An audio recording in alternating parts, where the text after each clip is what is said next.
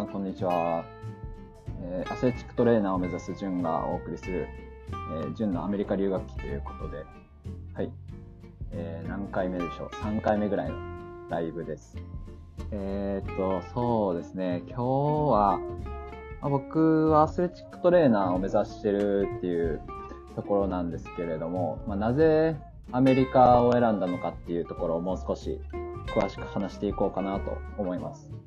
えーと確かアスレチックトレーナーっていうのはカナダでも取れるはずで、おそらくカナダの方がもしかしたら簡単に取れるっていうのがあるかもしれないんですけれど、あと、まあ、アスレチックトレーナー自体で言うと日本でももちろん取れるのは取れるんですけれど、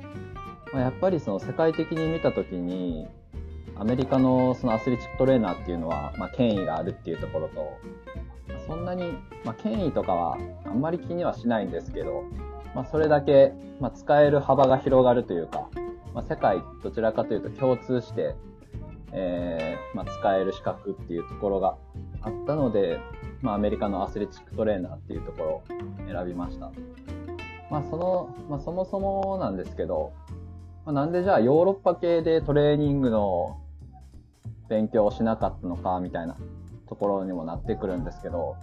あ僕、まあ、前回も少しお話ししましたけど、もともと理学療法士として働いていて、まあ、ちょっと医療的な話にはなるんですけど、理学療法っていうところの、まあ、知識とかもすでに持っているっていう段階なんですね。うん、まあ、国家資格をまあもちろん持ってるんで、まあ、それなりの知識と技術は保証されてるっていうところがありますので、まあ、それで、まあ、ヨーロッパの方は結構スポーツに関わってるその専門専門職っていうのが、えっと、トレーナーっていうよりもそのフィジオと呼ばれていて、まあ、日本でいうところの理学療法理学療法士と、まあ、ったような位置づけになるんで、まあ僕はなんか同じようなことを勉強するよりも新しい知識を得たいなと思って、えーアメリカの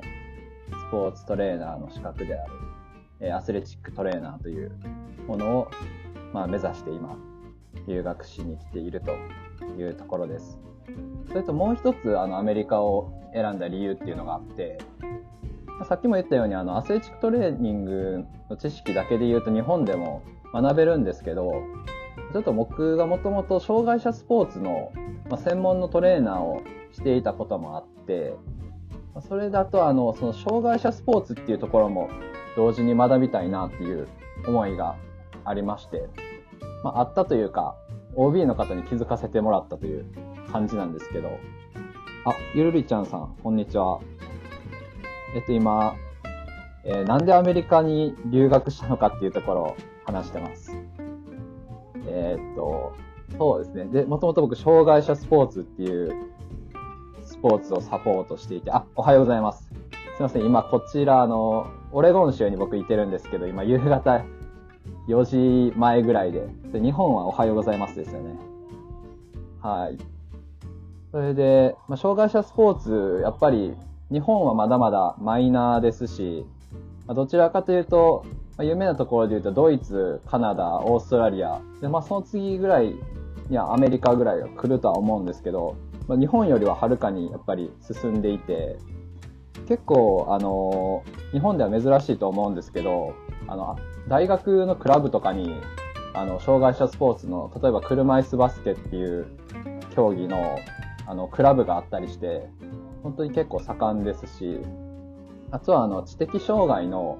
部門とかは結構アメリカ発だったりするので、ちょっとこの辺話し出すとまた長くなってしまうんで、今度にしたいなと思うんですけど、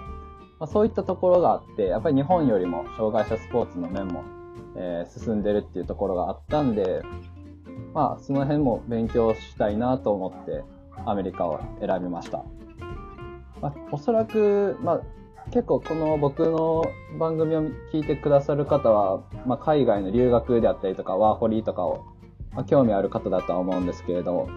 まあ、えーまあ、僕はそういった理由でアメリカを選んだというところですね。はい。とりあえず今日は、まあ、一つトピックはこの辺で終わりにしたいと思います。